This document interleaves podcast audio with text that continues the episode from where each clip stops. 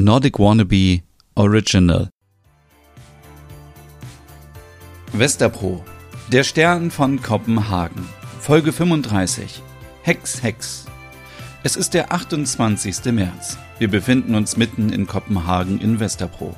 Es sind 8 Grad Celsius. Die Sonne geht um 5.50 Uhr auf und um 18.40 Uhr unter. Es regnet in Strömen in der dänischen Hauptstadt. Morgens in Merits Schlafzimmer. Guten Morgen, Reika. Wie geht's dir? Guten Morgen, Merit. Ganz gut, danke. Und dir? Mir auch. Es regnet schon den ganzen Morgen. Ach, ich glaube, ich bleibe heute einfach den ganzen Tag im Bett. Wollen wir jetzt tatsächlich über das Wetter sprechen? Du hattest mir gestern so eine kryptische Nachricht geschickt mit einem Antrag von Axel?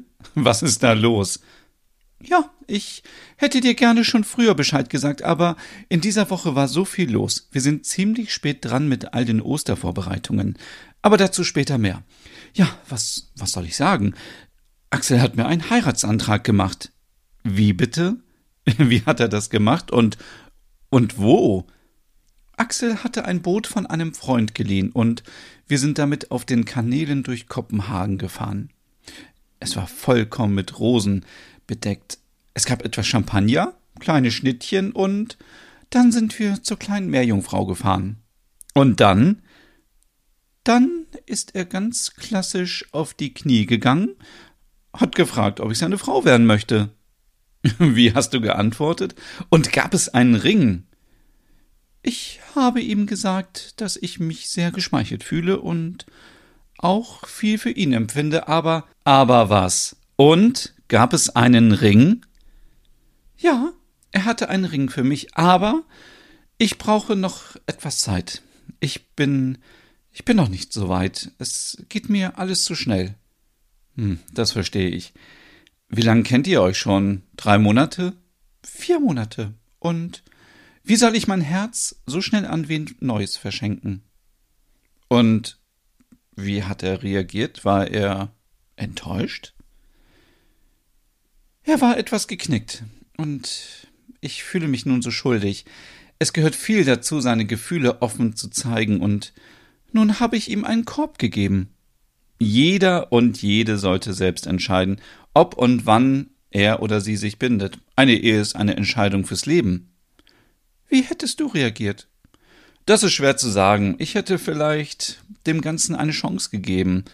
Wir werden eben auch nicht jünger, Merit. Das ist interessant. Also denkst du, ich hätte Ja sagen sollen? Vielleicht, aber wie gesagt, das ist immer sehr individuell. Reika? Soll ich dir was verraten? Ja. Ich. Ich. Ich habe Ja gesagt. Was? Oh, Merit, jetzt echt? Ja. Du bist so gemein. Das, das hätte doch niemand von mir erwartet. Die Witwe, die etwas sonderbar ist und nach außen eine Eiskönigin ist. Ich habe dir doch gesagt, dass ich mein Leben ändern möchte. Und, und Axel findet immer den richtigen Knopf, um mich zum Lachen zu bringen. Er ist für mich da, wenn ich ihn brauche, und er hört mir zu, wenn ich wieder in meinen alten Mustern bin. Aber mein Leben hat eine ganz andere Qualität mit ihm.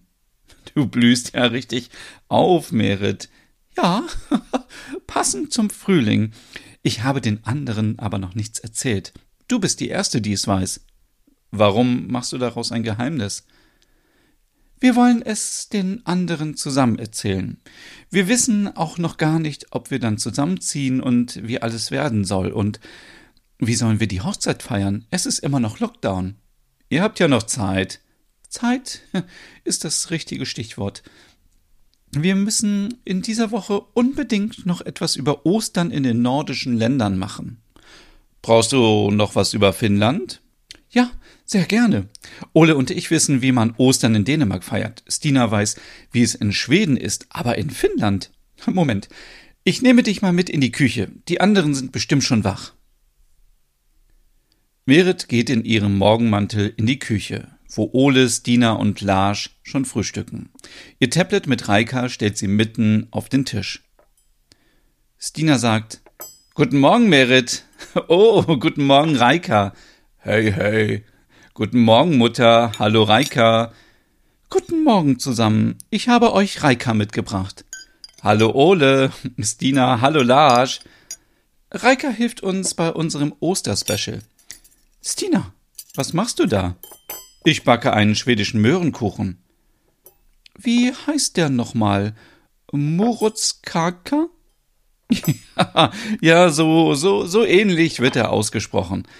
Ich habe schon Möhren geraspelt und gleich kommt der Kuchen in den Ofen. Kuchen? Oh, Kuchen geht immer. Ole, du hast immer Hunger, oder? Ja, wenn der Kuchen besser wird als mein Haarschnitt, den Stina mir geschenkt hat. Ach, du bist so nachtragend. Es sieht doch gut aus. Ja, sehr schnittig. Schnittig? Ach, mir gefällt es, ergänzt Larsch. Ich will euch nicht unterbrechen, aber ich muss gleich mit den Kindern durch Helsinki laufen. Ähm, wie kann ich euch noch helfen? Verrate uns bitte noch kurz vorher, wie man in Finnland Ostern feiert. Ah, also wir essen Karfreitag immer Memmi. Das ist gebackener Malzpudding. Das ist Tradition bei uns, denn früher sollte man Karfreitag nicht kochen. Deshalb gab es Pudding. Wer Memmi essen möchte, sollte aber rechtzeitig anfangen. Der Pudding muss nämlich lange kochen, im Ofen gebacken werden und dann noch einige Tage im Kühlschrank durchziehen. Er besteht aus Roggenmehl, Malz, Salz, Sirup, Wasser und Bitterorangenschale. Bei uns ähm, bringt nicht der Osterhase die Eier, sondern der Hahn. Er legt die Eier.